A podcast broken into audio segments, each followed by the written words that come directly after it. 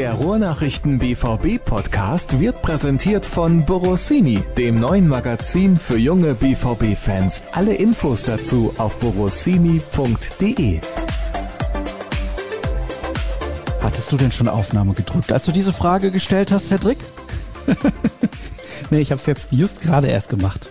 Das ist ärgerlich. Du hast nämlich gesagt, ich soll dich da durchlotsen. Also es war gar keine Frage, es war mehr oder weniger eine Aussage und ein Befehl, den ich natürlich folge. Das ist ja ganz klar. Hallo und herzlich willkommen erstmal zur nächsten Ausgabe des BVB Podcasts der Ruhrnachrichten. Und ihr merkt es, mein Gast ist heute zum ersten Mal alleine. Cedric Gebhardt, bist du denn nervös? Beim letzten Mal hatte ich ja Kevin Pinno noch unterstützt. Das stimmt. Beim letzten Mal war ich auch am Anfang leicht nervös. Jetzt geht's. Du lotst mich ja da durch. Ja, eben, da natürlich. Ich ja drum gebeten. Da kann ja nichts schiefgehen. Schülerlotse sozusagen. Wenn man so will, ja. Was haben wir denn heute an Themen vorbereitet, damit wir das direkt mal auf dem Tablett servieren? Wir sprechen natürlich über die aktuelle Situation rund um Thomas Meunier und Julian Brandt, die beide positiv auf das Coronavirus getestet wurden. Das ist mal das erste Thema. Das ist ja relativ aktuell, also brandaktuell sozusagen. Entschuldigt den schlechten Wortwitz, aber ich bin jetzt auch insgesamt fünf Jahre schon in der BVB-Redaktion der Ruhrnachrichten. Das färbt halt etwas ab, ne? ist halt logisch. Und wir sprechen über das Spiel, was am kommenden Samstag ansteht, DFB-Pokal Pokal beim SVW in Wiesbaden. Und Marco Rose gehen ja so ein klein wenig die Spieler aus. Das ist ein großes Problem. Und Natürlich werden eure Hörerfragen beantwortet, aber wir starten mit der aktuellen Meldung. Ich habe es gerade schon gesagt, gleich zwei Spieler. Jetzt erklär doch mal genau, wie war das? Wann ist Meunier zurückgekommen und war er schon im Umfeld der Mannschaft, als er dann positiv getestet wurde? Das zum Glück nicht. Also äh, die Spieler wurden ja alle in Bad Ragaz mehrfach getestet und vom Rückflug wurde auch Thomas Meunier nochmal getestet. Dann ging es zurück. Die Mannschaft hatte zwei Tage frei und am Montag zum Einstieg in die neue Trainingswoche wird dann obligatorisch nochmal so eine PCR-Testung durchgeführt. Und dabei ist Meunier dann eben positiv getestet worden. Das Ergebnis gab es dann Dienstagmittag. Er ist dann sofort in häusliche Isolation gegangen hatte am Tag vorher, war er wohl nur kurz äh, im Trainingsgelände, so ein halbes Stündchen, hatte da aber auch keinen Kontakt zu den Mitspielern. Diese Testungen, die finden tatsächlich individuell statt, aus gutem Grund, wie man jetzt sieht. Und bei Julian Brandt war es dann ähnlich. Da kam das, kam das Ergebnis dann allerdings erst am Nachmittag. Und dann äh, war natürlich auch sofort höchste Alarmstufe. Und auch er ist dann jetzt direkt in Isolation. Und man hofft natürlich, dass es bei beiden einen milden Verlauf gibt. Da haben wir allerdings aktuell noch keine weiteren Informationen und das ist ja immer so beim Podcast. Ne? Wenn wir gleich dann auf den Stopp-Knopf drücken, kommt wahrscheinlich eine Meldung dazu, aber wir warten auf jeden Fall ab und alles lest ihr sowieso bei uns auf der Internetseite, ist ja gar kein Thema. Aber ja, das ist eine blöde Situation. Natürlich gerade das Trainingslager erst absolviert, insbesondere für Julian Brandt, der richtig durchstarten wollte unter dem neuen Trainer. Ja, das ist total bitter für ihn, für die Mannschaft. Ich denke, sowas macht ja auch immer, sorgt für, für Unruhe. Und klar, er wollte sich jetzt endlich zeigen, wollte seinen, seinen Kritikern, äh, seine Kritiker widerlegen und ähm, ja, bitter jetzt so ausgebremst zu werden. Wir hoffen mal, dass es keine weiteren positiven Fälle gibt und dass dann eben nichts in Gefahr gerät, weil es hat ja alles unmittelbare Auswirkungen, im Zweifelsfall auch auf den Trainings- und Spielbetrieb. Wir haben gesehen ja beim Pokalspiel der Bayern in, beim Bremer SV, das ist ja schon abgesagt. Das wir in Wiesbaden spielen ja zum Glück noch nicht. Ähm, ja, es hat äh, Folgen, wenn, wenn jemand positiv ist. sind ja auch schon der sechste, fünfte und sechste Fall jetzt mit Nier und Brandt. Akanji war ja der erste, dann Chan, Renier und Witzel. Bei den ersten drei, waren es ja Gott sei Dank milde Verläufe, aber Witzel hat es ja wohl etwas stärker erwischt damals. Der hatte heftig Fieber und lag ordentlich flach. Jetzt hoffen sie beim BVB natürlich alle darauf, dass es, äh, dass Brandt und Meunier in die erste Kategorie fallen und da jetzt weitgehend symptomfrei bleiben. Aber man weiß es jetzt aktuell nicht.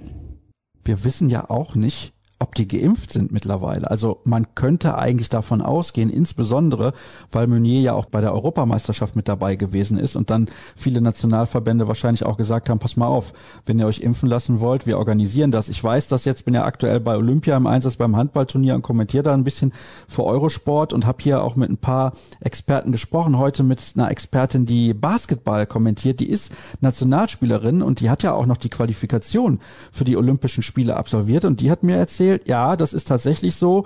Ich wurde dann geimpft, weil wir in diesem olympischen Zyklus sozusagen drin waren und wären wir nach Tokio gereist, hätten die Quali geschafft, dann hätten wir geimpft sein müssen, um teilzunehmen, mehr oder weniger. Also da gab es eben diese Impfung. Deswegen kann ich mir bei Meunier schon vorstellen, dass er durchgeimpft ist. Und Julian Brandt ist ja auch ein reflektierter Kerl. Also bei dem gehe ich eigentlich auch davon aus. Aber wir wissen es nicht, Cedric. Ja, ich will bei beiden eigentlich davon ausgehen. Also wir hatten vor ein paar Tagen mal beim BVB angefragt. Da hieß es, die Quote liege bei 90 Prozent aller, äh, also Spieler und Staff. Und ähm, ich, also es gibt natürlich nur eine Empfehlung, man kann ja keinen zwingen, aber ich denke, als Profisportler äh, haben die Jungs ja ein eigenes Interesse daran, sich und ihren Körper zu schützen, ähm, weil er ihr höchstes Gut ist. Und ähm, also wie gesagt, vor ein paar Tagen lag die Quote bei 90 Prozent. Insofern gehe ich schon davon aus, dass wir da nah an 100 Prozent sind. Die zweite Mannschaft zum Beispiel sind alle geimpft. Das hatte uns Endo Massen ja letzte oder vorletzte Woche im Podcast äh, verraten.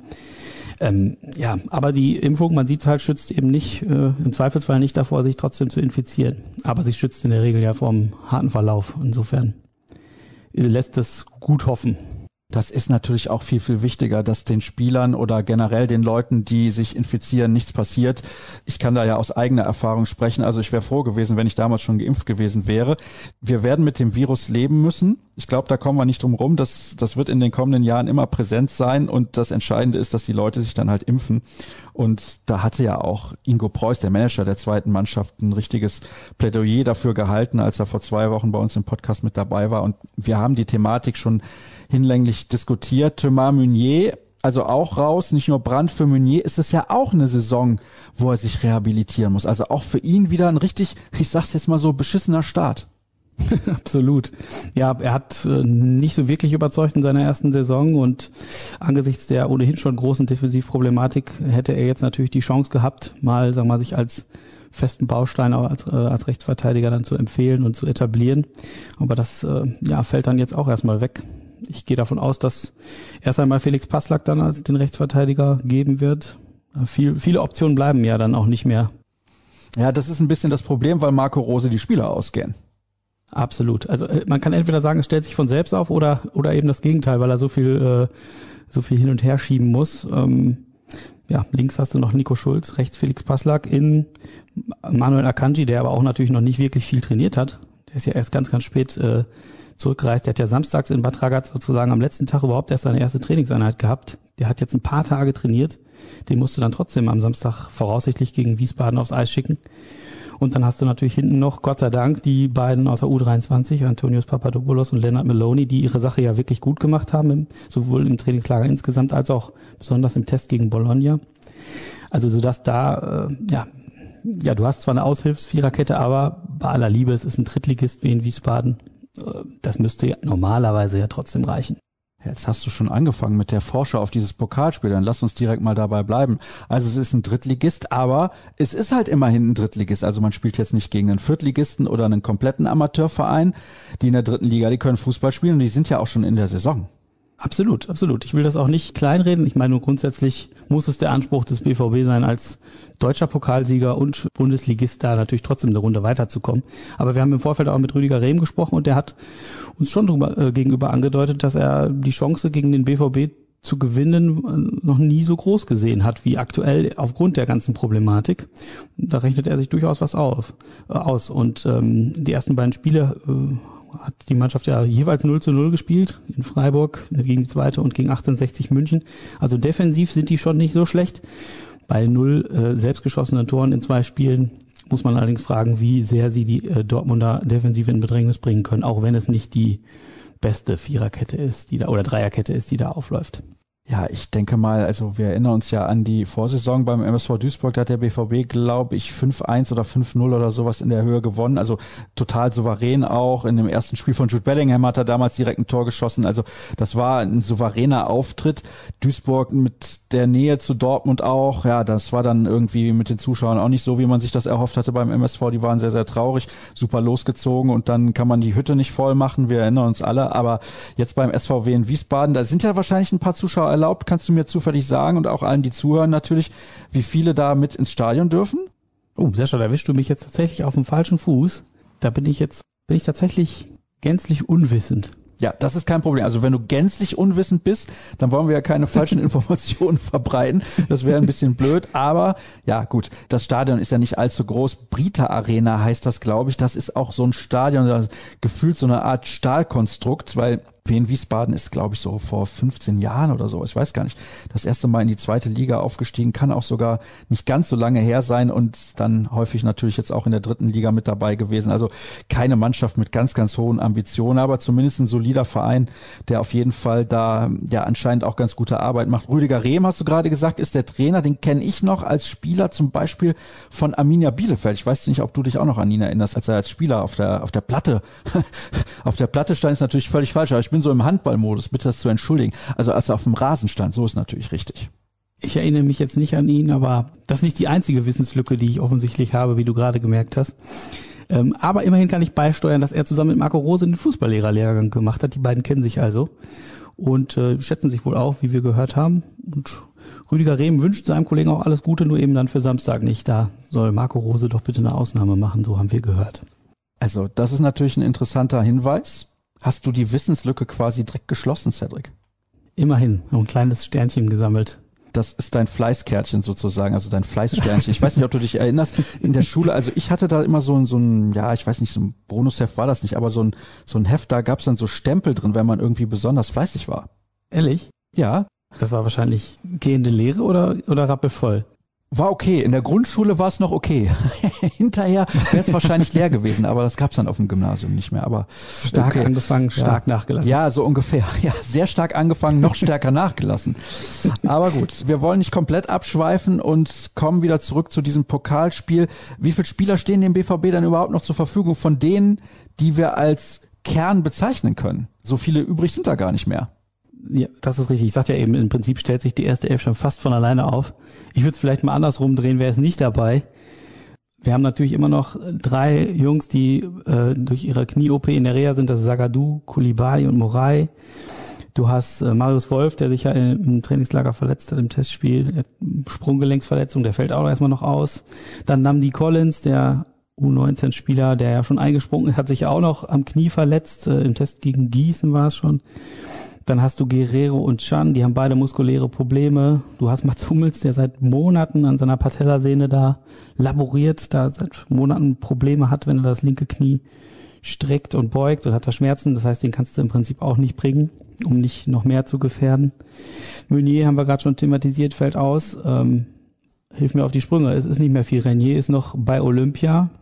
Ich würde sagen, es lichten sich die Reihen doch ganz, ganz arg.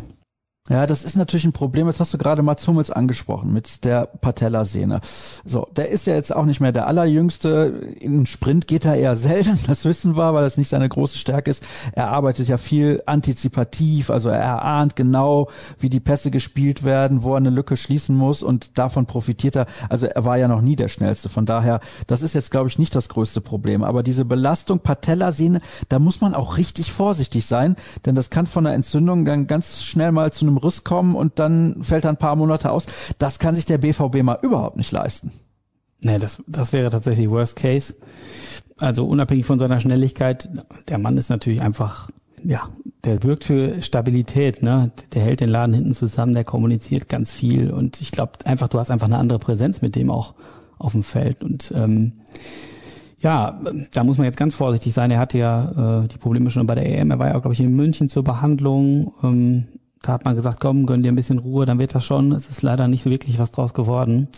Und ja, ich glaube, bevor äh, man ihn da jetzt so früh verheizt, äh, wird der BVB alles dran setzen, genau das nicht zu tun und eben dann lieber auf Sicht äh, ihm noch ein bisschen mehr Zeit einzuräumen zur Regeneration, äh, damit er eines Tages, dann wann auch immer das sein wird, äh, wieder vollumfänglich und fit auf dem Platz steht und beschwerdefrei, weil ansonsten ja, könnte das echt böse ausgehen und noch weitere Wochen, Monate nach sich ziehen. Das will natürlich niemand. Ja, also das wäre, wie du es formuliert hast, absolut der Worst Case und dann müsste der BVB ja auf dem Transfermarkt auch nochmal aktiv werden. Ja, das ist ja auch das, was die Fans immer sagen, aber so wie wir hören, wollen sie eigentlich eher einen für die Außenbahn holen, also für die defensive Außenbahn. Mhm. Naja, ich sag mal so, wenn du wirklich alle Jungs wieder fit hast, hättest du natürlich äh, schon fast ein Überangebot. Äh, jetzt ist natürlich der Fall eben nicht, dass du alle fit hast, sondern der, der gegenteilige Fall. Ähm, aber überleg mal, du hast Sagadu fit, du hättest Hummels fit, Akanji fit, hast noch einen Chan, der es rein theoretisch spielen kann. Dann sieht's nicht so schlecht aus. Ähm, und der BVB wird sich sicherlich im Hinblick aufs Gehaltsgefüge äh, davor hüten, jetzt den Kader noch weiter aufzublähen und plötzlich sind, ist der Hummels doch in vier Wochen fit oder hat der Länderspielpause und dann hast du da etliche Spieler, die A auf der Gehaltsliste stehen und B im Zweifelsfall unzufrieden sind, weil sie nicht spielen. Äh, ja, schwierig, schwierig. Das ist interessant, dass du jetzt sagst, nach der Länderspielpause. Also ist davon auszugehen, dass Mats Hummels die ersten Ligaspiele und den Supercup dann auch nicht absolviert? Das kann ich nicht mit Bestimmtheit sagen. Ich würde jetzt einfach mal vom Gefühl davon ausgehen. So wie das alles, was wir so hören, hört sich erstmal nicht danach an, als würde er jetzt plötzlich äh, in einer Woche wieder äh, wie Phoenix aus der Asche plötzlich auf dem Platz stehen. Der, zumal der ja wirklich dann auch erstmal noch im Training ja, ein paar äh, Abläufe und so weiter verinnerlichen muss. Also ich kann es nicht mit Bestimmtheit sagen, aber ich von meinem Bauchgefühl her würde ich jetzt eher nicht davon ausgehen, dass er die ersten zwei, drei Spiele mitmacht. Okay, das ist natürlich eine relativ deutliche Aussage. Ich täusche mich da gerne. Ja, Abwehr ist ein großes Problem, weil von allen Spielern, die eigentlich in der Innenverteidigung zum Stamm, zum absoluten Stamm gehören, ist Manuel Akanji der einzige, der regelmäßig fit ist. Ja, absolut. Aber er hat eben noch, noch nicht viel trainiert ne, nach seiner EM-Pause. Er war ja erst noch im Urlaub und ist, wie gesagt, in Bad Ragaz erst am Samstag zum ersten Mal überhaupt auf dem Platz gewesen. Ich kann es dir mal weiterrechnen. Von Samstag bis Samstag ist eine Woche. Dann hatten sie noch zwei freie Tage. So richtig viele Einheiten sind da nicht, um sich dann einzuspielen und dann noch mit den Nebenleuten, die da permanent wechseln im Zweifelsfall. Also ja, die Lage ist nicht so pralle, das muss man ganz eindeutig sagen. Gleichwohl, ich sag's nochmal, müsste es trotzdem muss es der Anspruch sein, dass das gegen Wien Wiesbaden reicht. Gegen Eintracht Frankfurt hast du wieder eine Woche mehr Zeit. Vielleicht reicht das, um dann noch einen wieder halbwegs fit zu kriegen oder dass die, die sich die, dass sich die Jungs hinten dann auch wirklich einspielen. Ne? Es wird ein sehr, sehr interessanter Kick, glaube ich, da am Samstag, weil der ja auch ein bisschen Aufschluss über die wirkliche Form der Mannschaft gibt. Jetzt hatten wir ja im Trainingslager die beiden Testspiele. Das eine wurde verloren, das andere wurde gewonnen. Aber ich bin ja immer der Meinung, dass Testspiele nicht im Ansatz irgendwelche Aussagekraft haben. Und so ein Pokalspiel, auch wenn es nur ein Drittliges ist, du hast gerade gesagt, defensiv stehen die relativ stabil, ohne Gegentor in den ersten beiden Spielen. Die werden natürlich komplett sich hinten reinstellen und auf Konter lauern. Müssen wir nicht drüber reden. Davon gehe ich jetzt eigentlich auch aus. Ja, vielleicht ist das ja auch eben der Ansatz, den der BVB fahren muss, um defensiv gar nicht in Schwierigkeiten zu geraten, die, den Gegner einfach offensiv so viel zu beschäftigen, damit da gar nichts anbrennt. Klingt jetzt sehr plump, aber könnte womöglich ein einfaches, aber probates Mittel sein. Sehen wir dann dann wenigstens Neuzugang Daniel Mahlen auf dem Platz? Davon würde ich jetzt mal ausgehen. Ne? Er hat ja guten Eindruck hinterlassen. Man schätzt ihn durchaus für seine Fähigkeiten, auch wenn er kein direkter Sancho-Ersatz ist. Also er wurde zwar als Nachfolger gekauft, aber vom Spielertyp ist er natürlich ein bisschen anders. Aber ich würde da schon von ausgehen, dass sie den da einsetzen. Warum nicht? Also das ist auf jeden Fall etwas, wo sich die Fans drauf freuen können. Samstag, glaube ich, 20.45 Uhr dann zu sehen bei Sky. Wird das woanders irgendwo noch übertragen? Ihr könnt auch unseren Live-Ticker natürlich verfolgen ja, mir schreiben. Und ganz, ganz wichtig, unsere Live-Show. Wir sind wieder dabei mit unserer Live-Show. Dieses Mal schon ab der ersten Runde im DFB-Pokal. Das war ja in der letzten Saison ein bisschen anders. Eine Stunde vor Anpfiff gehen wir auf Sendung und moderiert wird das am Wochenende dann vom Kollegen Sascha Klaverkamp. Der führt euch durch das Programm. Wir sind auch gerade dabei, also ich kümmere mich darum, einen Experten zum SVW in Wiesbaden zu organisieren. Das gestaltet sich übrigens relativ schwer weil diese Mannschaft anscheinend gar nicht so eine große Bedeutung hat. Also es hört sich jetzt ein bisschen komisch an, aber Wiesbaden ist ja auch generell jetzt nicht für Sport irgendwie bekannt, Cedric. Äh, ja, meine Wissenslücken kommen nicht von ungefähr, Sascha. Ich glaube, ich habe mich in meinem Leben nicht so viel mit äh, dem SVW in Wiesbaden beschäftigt und äh, dem Wiesbadener Sport ehrlich gesagt auch nicht. Ähm, was nichts heißen muss, aber ähm, ich glaube, du könntest wohl recht haben mit deiner These. Ist denn der BVB da zum Siegen verdammt? Ah, ich glaube schon. Also äh, stell dir mal vor, die äh, vergeigen es. Äh, boah, die Stimmung im Umfeld ist ja jetzt, oder sag mal, unter den Fans ist ja jetzt eh nicht. Sag mal, man hätte nach dem ganzen Corona-Jahr äh, jetzt irgendwie schon gehofft darauf, dass es so ein richtiges Aufbruchstimmungsgefühl irgendwie gibt. Aber ähm, angesichts der Problematik und der wirklich holprigen Vorbereitung ist ja die Euphorie doch arg gedämpft. Und wenn du jetzt noch das Pokalspiel verlierst, als Titelverteidiger, das wäre schon auch, sagen wir mal, auch nicht so richtig optimal. Ja, denn es muss sich ja tatsächlich erst noch alles einspielen und äh, das ist jetzt auch zwar so ein blöder Sportlerspruch, aber wenn du gewinnst, dann funktioniert das eben alles besser.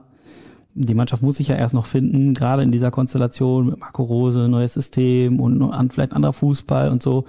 Und wenn du dann natürlich gegen Wiesbaden direkt verlieren würdest, das wäre, ja, würde schon äh, für weitere Probleme sorgen, glaube ich.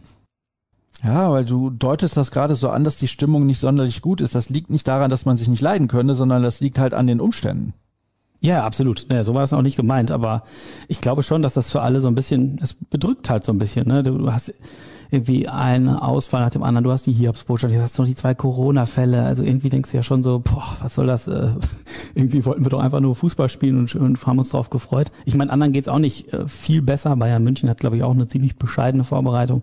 Es ist halt einfach ein bisschen blöd mit der EM und den Abstellungen und allem, ja, wie es jetzt so gelaufen ist, aber äh, was willst du machen, da musst du jetzt, da musst du jetzt durch, ne? Ja, und dann gibt's ja zum Glück relativ schnell, also manche sagen zum Glück und manche sagen um Gottes Willen, schnell eine Länderspielphase. Dann gibt's eine kurze Pause dadurch, dann kann man sich wieder ein bisschen regenerieren und es gibt ja auch einige Akteure des BVB, die dann eben nicht bei der Nationalmannschaft unterwegs sind. Ja, die gibt's tatsächlich noch, aber das ist, glaube ich, dann auch ein Vorteil, wenn eben Hummels nicht zum DFB reist und das ist sowieso die Frage, wird er in Zukunft weiter bei der Nationalmannschaft mit dabei sein oder nicht. Wir kommen zu den Hörerfragen und die erste kommt von unserem Lieblingsfollower sozusagen von Lurchi 0815 Bernd Stromberg. Der schreibt, Mann, Mann, Mann, auf dem Trainingsplatz fehlen ja noch mehr Leute als montags morgens um 8 Uhr bei uns in der Kapitol.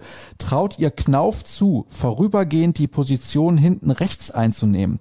Der Kloppo hat sich seine Außenverteidiger ja immer selber geschnitzt. Das ist natürlich ein guter Ansatz. Schnell ist er und kann sich wahrscheinlich auch spielerisch gut aus kniffligen Situationen hinten lösen. Ja, ich glaube aber, dass Knauf beim BVB tatsächlich dann doch eher für die offensive Außenbahn vorgesehen ist. Hat ja wohl einen ganz guten Eindruck hinterlassen im Trainingslager, weil er recht unermüdlich arbeitet. Edin Terzic hat damals auch seine unbändigen Lernwillen immer wieder gelobt. Aber ich glaube, beim BVB sitzt, arbeitet man eher daran, ihn so ein bisschen perspektivisch äh, als eine Art Sancho-Ersatz aufzubauen, ne? dass er eben sich auch in die Richtung entwickelt. Weil du hast ja aktuell keinen klassischen 1 zu 1 Flügelstürmer mehr. Und ähm, da soll, glaube ich, eher die Reise hingehen. Zumal Knauf, äh, ich glaube, defensiv in der Rückwärtsbewegung und in der Defensivarbeit noch, äh, sagen wir mal, größere Nachholbedarf hat. Ich weiß nicht, ob ich das Risiko eingehen würde. Zumal Passlack jetzt ja nicht so schlechtes gemacht hat gegen Bologna, fand ich zumindest.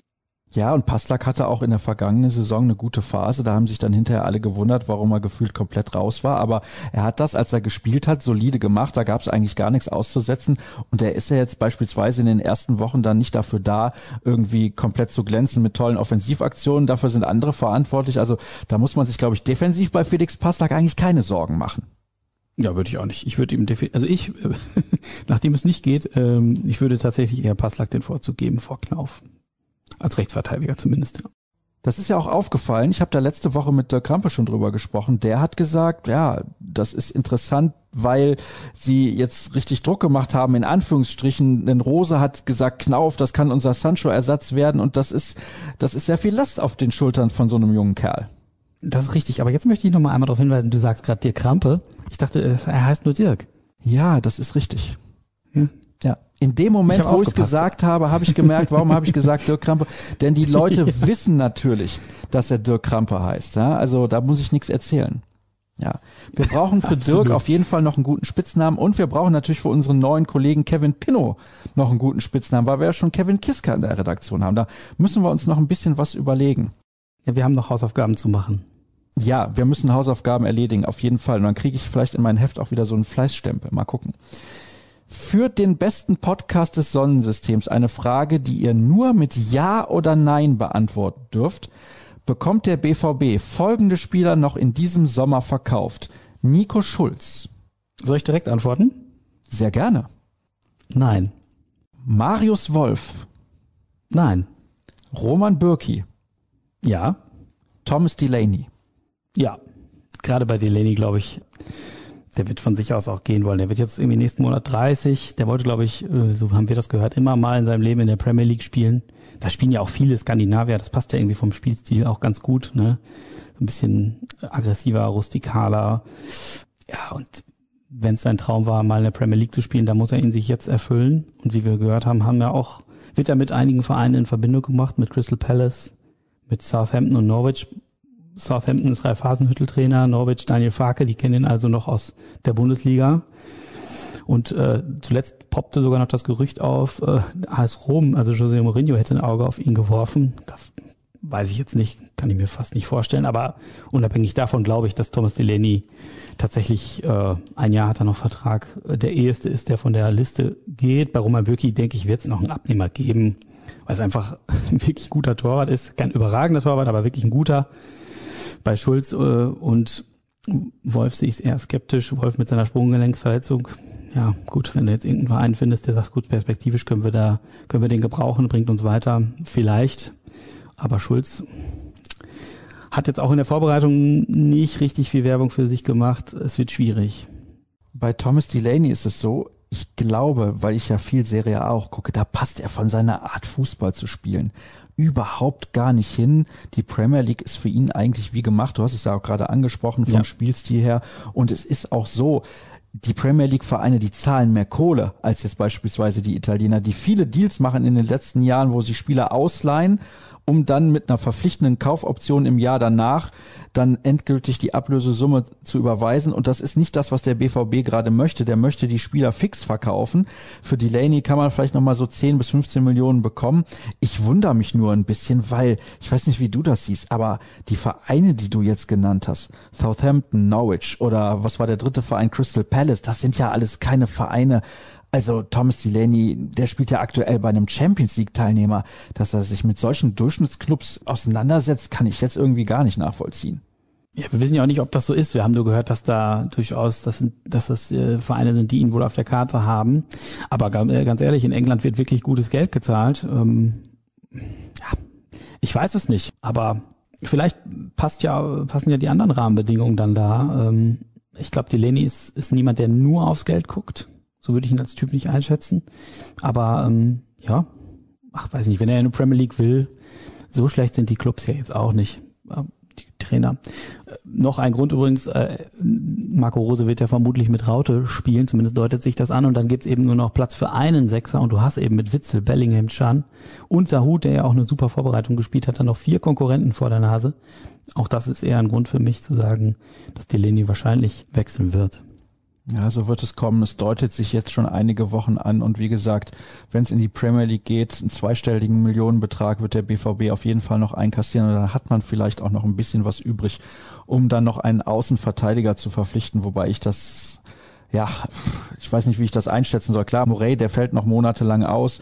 Meunier jetzt mit dem Coronavirus infiziert. Wahrscheinlich ist es doch sinnvoll. Pasta kann zwar beide Positionen spielen.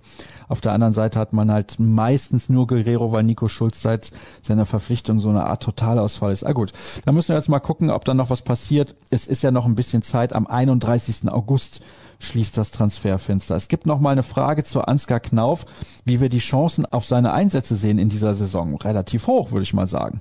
Ja, das würde ich auch sagen. Also die Saison ist lang, es sind drei Wettbewerbe und die personelle Situation ist ja gerade, wie wir schon ausführlich gesagt haben, nicht so prickelnd. Und außerdem ist das ein junger Spieler, der gut ins Profil passt. Ähm, Marco Rosa hat sich ja auch positiv über ihn geäußert, dass er hart dran arbeitet, sich in die richtige Richtung zu entwickeln. Er hat unheimlich viel Dynamik und Tempo und äh, warum nicht? Das kann auf jeden Fall eine Option sein. Und er hat es ja letztes Jahr auch angedeutet.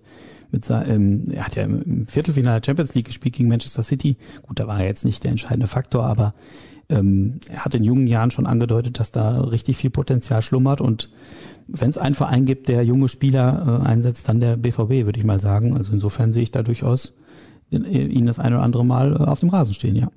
Eine Frage an den besten Podcast seit der Entdeckung des Feuers. Wird bei möglichen Verkäufen von Birki, Schulz und Delaney noch etwas auf der Zugangsseite geschehen, speziell in der Defensive? Da haben wir jetzt gerade schon drüber gesprochen, deswegen möchte ich die Frage ein klein wenig umformulieren. Gibt es konkrete Namen? Nee. Wir haben bisher nicht viel mehr gehört als das, was wir euch dann mitteilen würden und schreiben würden. Mm, ich glaube, ein Leser hatte auch irgendwie Marvin Friedrich bei Twitter mal ins Gespräch gebracht. Der ist zum Beispiel bei uns nach unseren Informationen gar kein Thema. Und ähm, der BVB hat es ja schon mehrfach gesagt, eigentlich müssen sie erst was auf der Ausgabenseite tun, um äh, eben finanziell wieder Spielräume zu haben, weil nach dem Corona-Jahr natürlich die Mittel dann doch beschränkt sind. Und klar, sie haben jetzt äh, Kulibali geholt und auch Kamara, aber Kamara ist übrigens auch noch einer, der natürlich erstmal noch äh, Zeit benötigt.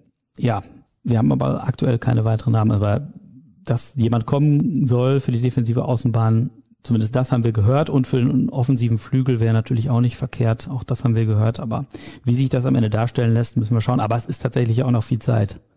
Es sind, wie gesagt, noch ein paar Wochen. Hallo, zweitbester Podcast nach BVB Kompakt. Ja, vielen Dank. Gibt's dann ab Samstagmorgen wieder. Didi Hamann tippt auf den BVB als Meister und meint das wohl ohne Augenzwinkern ernst. Hat der BVB diese Saison ernsthafte Chancen auf den Titel? Wie seht ihr das? Ja, gerade reden wir darüber, ob Worst Case eintritt und sie vielleicht in der ersten Runde gegen Wien Wiesbaden ausscheiden und das alles defensiv ganz verheerend aussieht. Und ähm, auf der anderen Seite wird der BVB als Meisterschaftskandidat gehandelt. Ganz schön großes Spannungsfeld, äh, dass man, glaube ich, aktuell, man kann es seriös überhaupt nicht beantworten, weil man überhaupt nicht weiß, wie wie sehr äh, diese Vorbereitung äh, noch ausstrahlt auf die auf die Saison. Klar, Bayern hat wie gesagt auch ordentlich Probleme und es würde auch mal Zeit, dass jemand anders wieder die Schale in die Höhe reckt. Äh, nach unseren Wünschen natürlich gerne der BVB, aber ob das realistisch ist, ganz schwierig zu sagen. Das hängt ganz viel davon ab, ob Marco Rose äh, mit, mit seiner Art Fußball zu spielen gut ankommt, ob, ob die Jungs das verinnerlichen, ob das ob das passt alles, das, dabei erzähle ich ja jetzt keine, keine Neuheiten.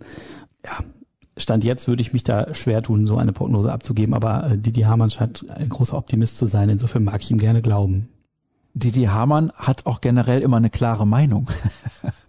ja, die muss ja nicht immer richtig sein. Ja, in dem Fall warten wir mal ab, ne? Eine andere Chance haben wir ja. Wie gesagt, ich bin da, äh, wenn es dann so kommt, bin ich gerne bei ihm. Ich könnte mich da jetzt noch nicht so hinreißen lassen zu dieser Aussage.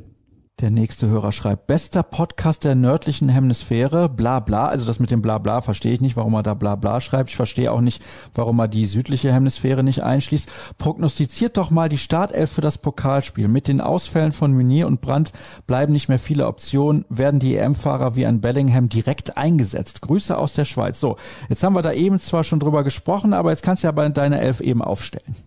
Ja, Sascha, da musst du mir gegebenenfalls helfen. Ja, bitte. Wir würden mal Kobel im Tor würde ich doch mal äh, mit an Sicherheit grenzender Wahrscheinlichkeit äh, einsetzen. Dann hast du einen Schulz links als Linksverteidiger. Wenn, wenn Rose wirklich mit, äh, mit Raute spielt, dann hast du Akanji. Rechts würde ich dann Passlack einsetzen und auf der 6 würde ich am ehesten Dahut vorsehen. Zentral davor hätten wir Reus. In der Spitze Haaland und Malen. Dann haben wir links und rechts noch zu besetzen. Da müssten wir mal in uns gehen. Links kann ich mir eigentlich nicht vorstellen, dass er Knauf bringt. Wen, wen würdest du da sehen, Sascha? Ich weiß nicht, wie, wie weit Rafael Guerrero da schon ist. Ja, ah, muskuläre Probleme. Ja. Tja, gute Frage. Bellingham kann ich eigentlich eher, äh, es ist tatsächlich großes Rätselraten.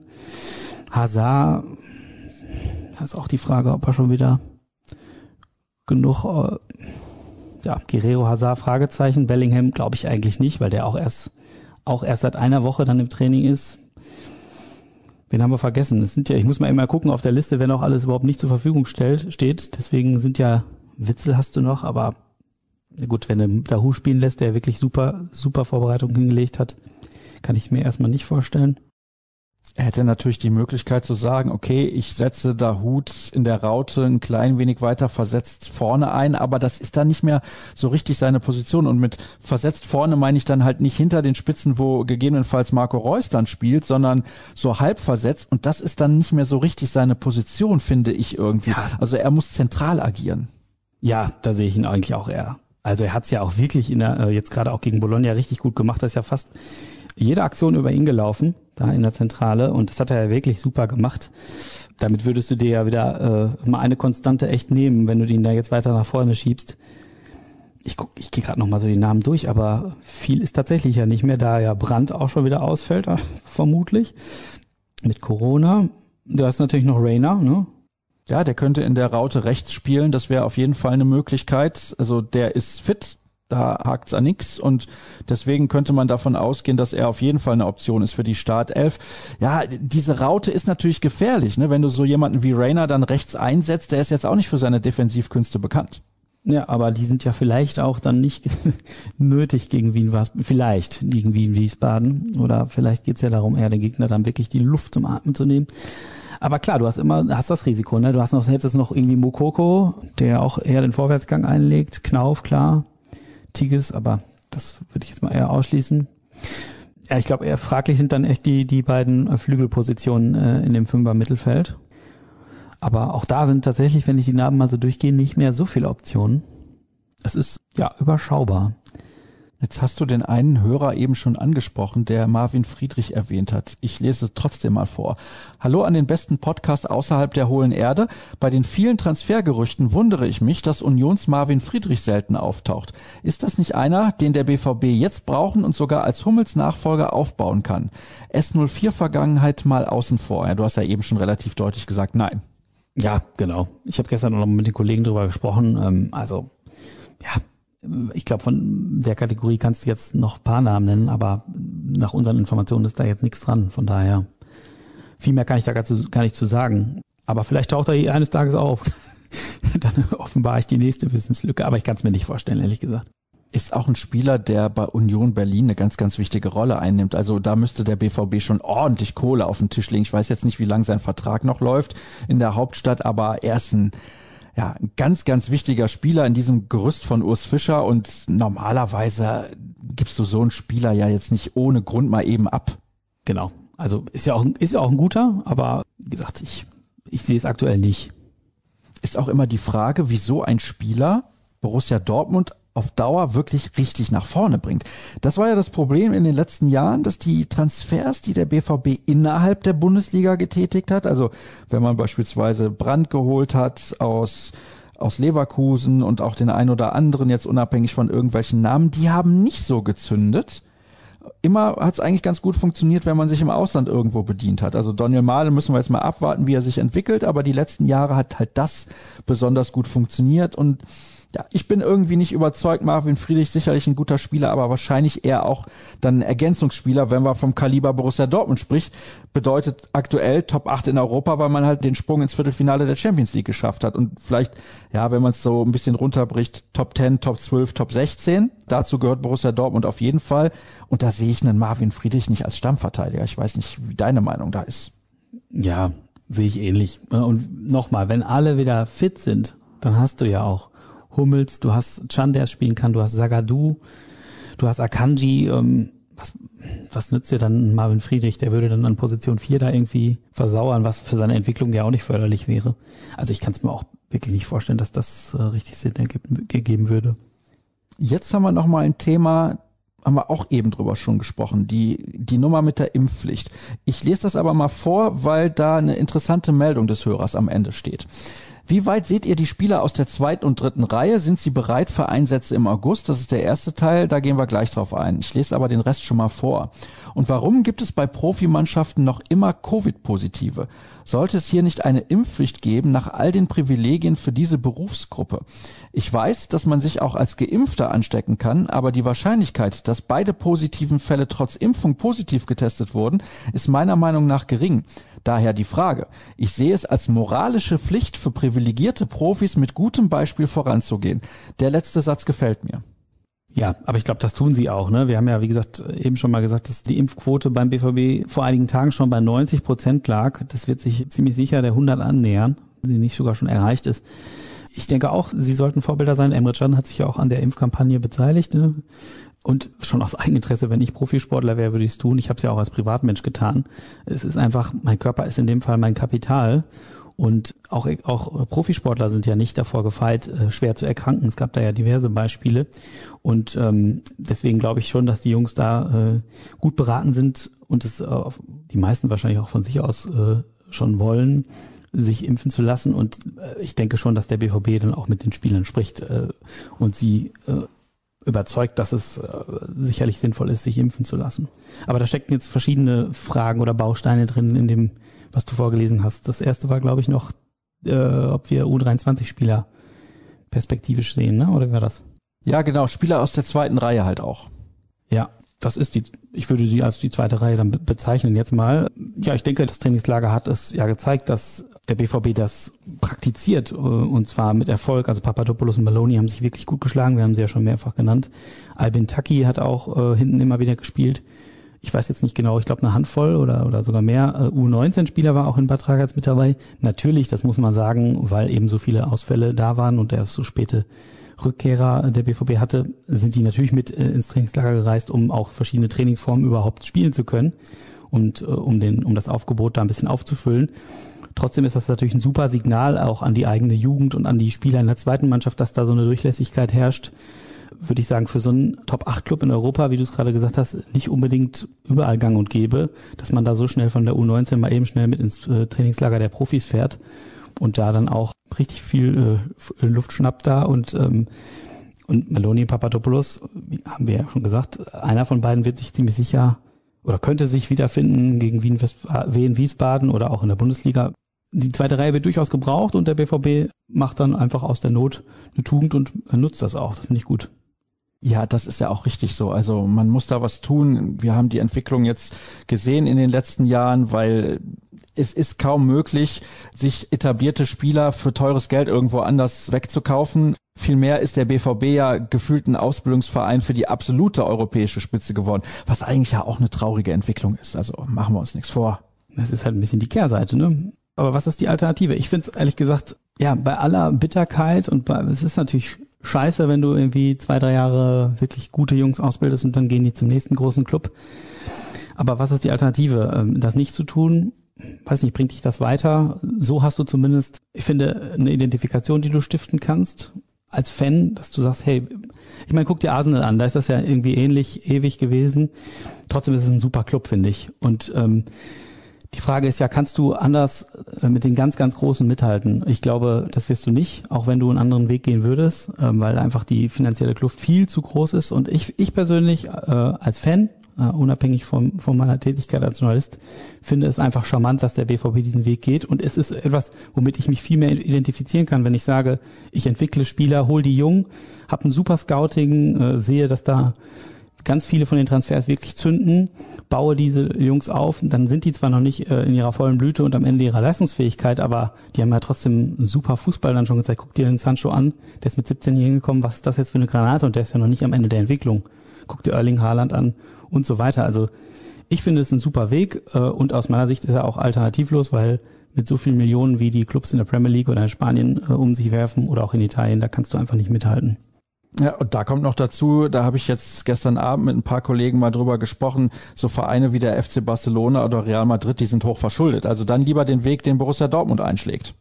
Ja, sehe ich auch so. Ist absolut seriös. Wenn das Financial Fair Play irgendwann mal wirklich ernst gemeint wird seitens der UEFA, da würde Bayern und der BVB sicherlich dauerhaft im Champions League Halbfinale stehen. Aber das ist ja ein anderes Thema. Aber guck dir an, was in Paris oder, oder Menu, was, was die jetzt für Geld ausgeben. Ist ja auch völlig irre nach der ganzen Corona-Zeit. Ich glaube zwar, dass, dass die Kluft vielleicht sogar, vielleicht sogar ein Stück weit kleiner geworden ist zu den anderen Clubs, weil so dicke sitzt es nicht bei allen Vereinen nach, nach Corona jetzt. Insofern glaube ich, wenn der BVB da einen seriösen Job macht und das tut er, ist er nicht so weit weg von den anderen. Aber natürlich mit so Menu oder Paris wirst du, wirst du auch perspektivisch nicht mithalten können. Da musst du halt einfach ein anderes Modell fahren. Ganz einfach. PSG hat jetzt nochmal ordentlich zugelegt, beziehungsweise eingekauft auf dem Transfermarkt Sergio Ramos. Ashraf Hakimi spielt jetzt bei PSG, Gianluigi Donnarumma, der Torhüter der italienischen Nationalmannschaft. Also das ist ordentlich was an Kaliber, was da bei PSG nochmal dazugekommen ist.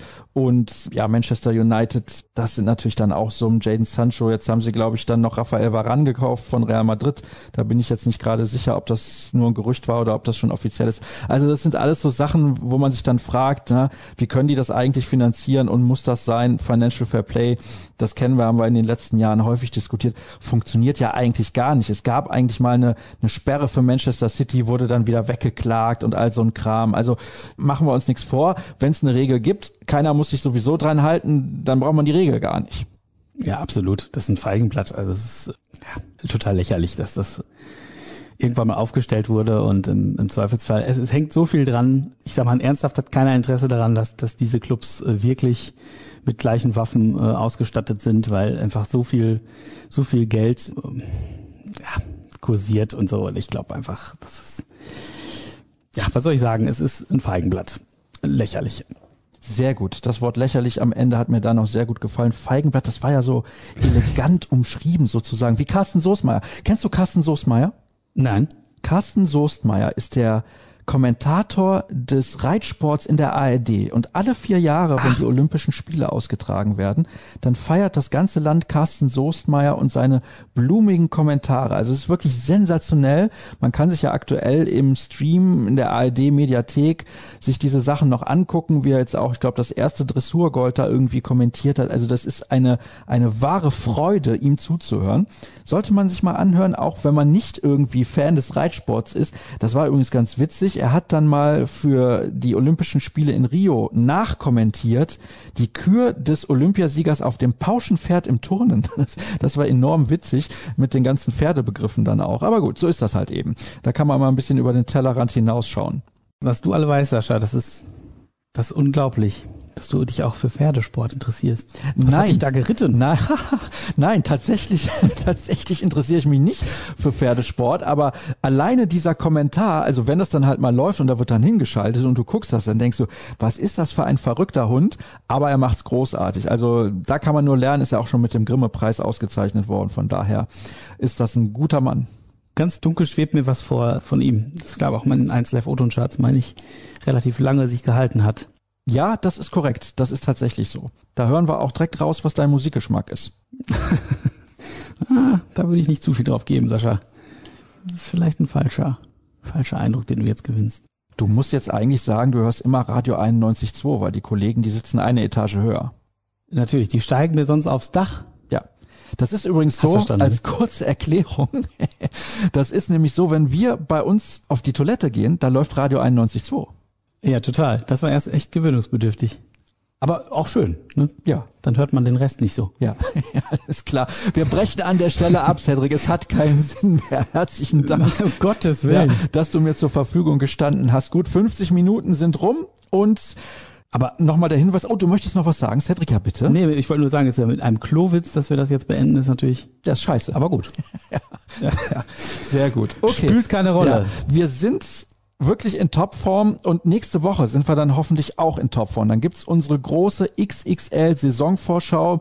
Eigentlich hätten wir das diese Woche gemacht, da ich aber beruflich kurzfristig noch nach München musste, um da bei Olympia für Eurosport weiter zu kommentieren, haben wir das jetzt so entschieden, dass wir das nächste Woche machen, weil da sollten wir alle in einem Raum sitzen. Dann sitzen wir zu dritt oder zu viert wahrscheinlich dann zusammen und diskutieren über die neue Saison. Was ist drin in der Bundesliga? Dann wissen wir natürlich auch ein bisschen mehr. Sind Meunier und Brand länger in Quarantäne? Wie schwer ist ist der Verlauf, können die eventuell zum Bundesliga-Start und dann auch im Supercup mit von der Partie sein und so weiter und so fort. Wie ist die Entwicklung bei Mats Hummels und seiner Verletzung? All das könnt ihr natürlich im Vorfeld auch schon erfahren auf ruhrnachrichten.de. Das ist ja gar keine Frage. Und ihr könnt uns auch folgen auf Twitter unter rnbvb, Gerhard Cedric und Ed Sascha Staat und natürlich nicht vergessen am Wochenende, am Samstag unsere Live-Show und dann gibt's auch morgens wieder BVB Kompakt jeden Tag um 6.30 Uhr, außer während der Länderspielphasen und da werde ich dann in Zukunft auch von Kollegen unterstützt, damit ich nicht jeden Tag dieses Format produzieren muss, sondern auch mal